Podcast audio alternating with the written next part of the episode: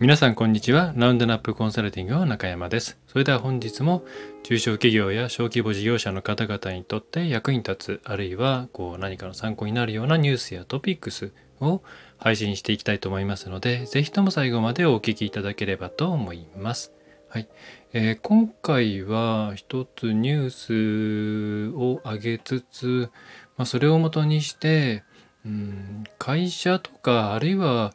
そうですね関係している、まあ、外注さんだったりとかその外の関連会社とか、えー、そういったところとのやり取りをよりスムーズにするにはどうしたらいいかというところについて、えー、簡単にそのヒントとなるような内容をお送りできればというふうに思っております。はい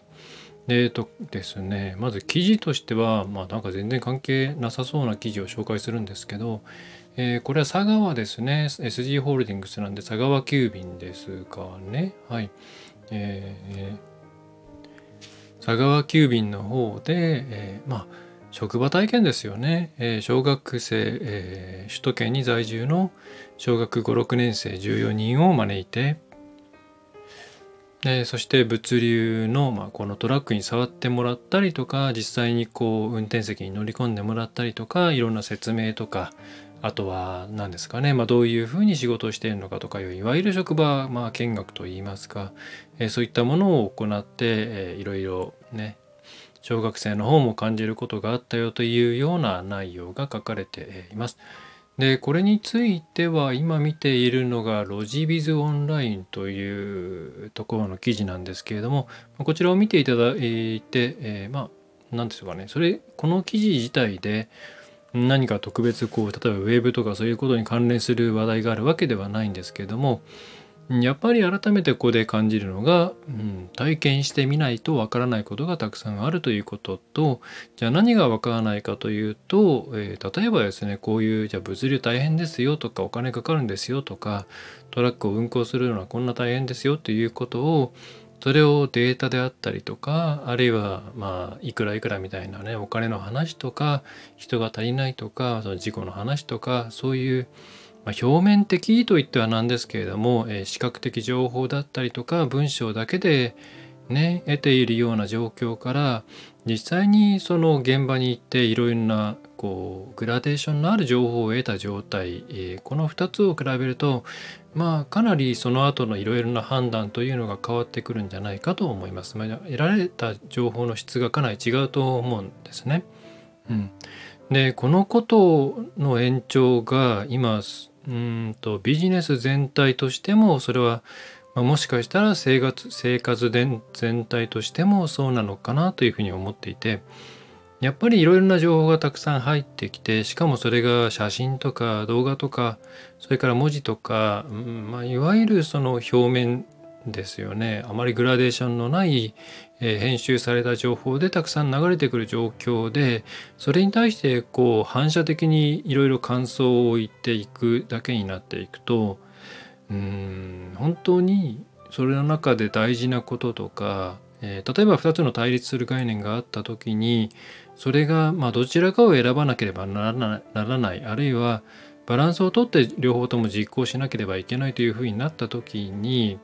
うん極端な反応をしてくれしてしまうようなうんアルゴリズムに頭がなってしまうんじゃないかなというふうに思うんですよね。で例えばそれがじゃあ業務的にどうなのかというとそうですね、まあ、よくそのキャッチコピーで何とかの業務を90%削減とか何とかの工数を50%減らすとか、えー、こういう仕事を減らしますよみたいなキャッチコピーってあると思うんですね。でそれはそこの字面だけ見ているとあこれは素晴らしいと、えー、ここに関する工数を減らせるし、えー、工数が減らせるということはそこに関しての、えー、人件費だったり周辺の稼働に関するさまざまな間接費用が減らせるからま、これは、え入れて、ぜひ入れて入れてみたいなというふうに思って、まあ実際に入れてね、見て、もちろんね、それは数字とか、なんだろうな、まあそういった意味ではいいんでしょうけれども、少しそれをですね、例えば、その関係している部門でもしあなたが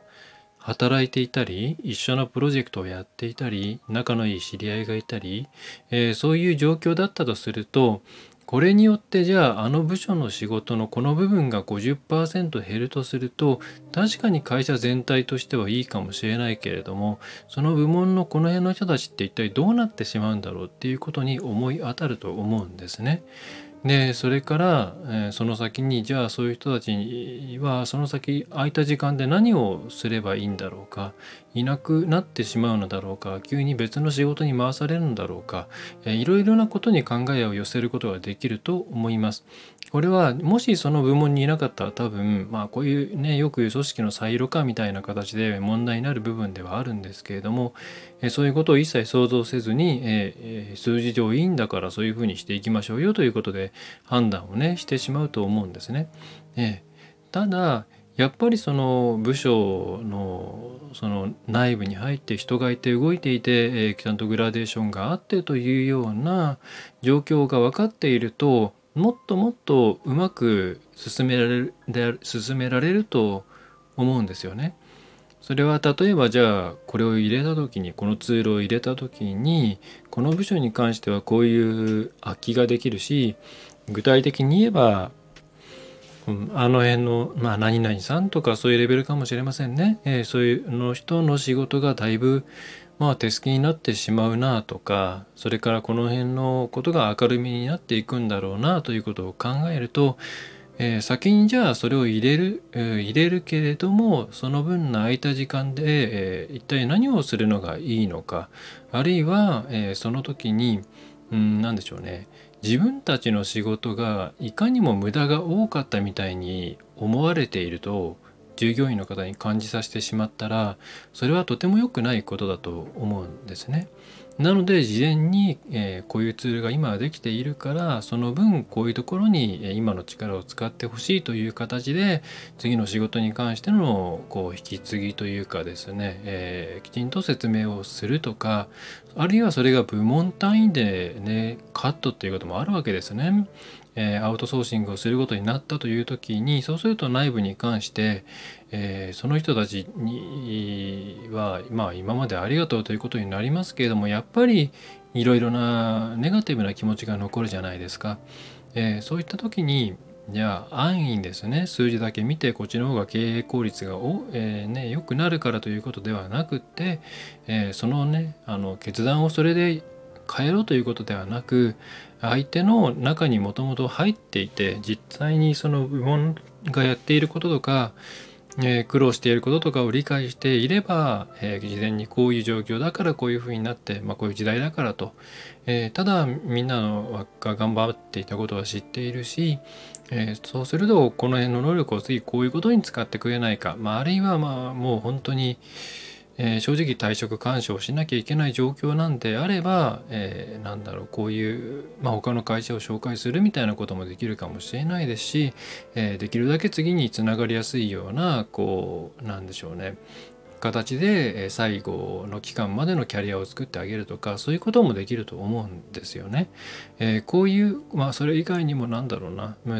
社外で言えばまあ安く発注したいのはもちろん山々だと思うんですけれどもでもそうした時に相手は一体どういうふうな、ね、現場になるんだろうとか、えー、そういった想像力があるかないかによって、えー、これ以上値切ったらまずいんじゃないかとかこの辺りまでつついてしまうのは良くないんじゃないかとか、えー、ね、そういうことまで分かって多分その方が結果的にはいろいろなことが良くなると思うんですよね返ってくる品質とか。はい、なので、えー、なんだろう今回そのもともとはね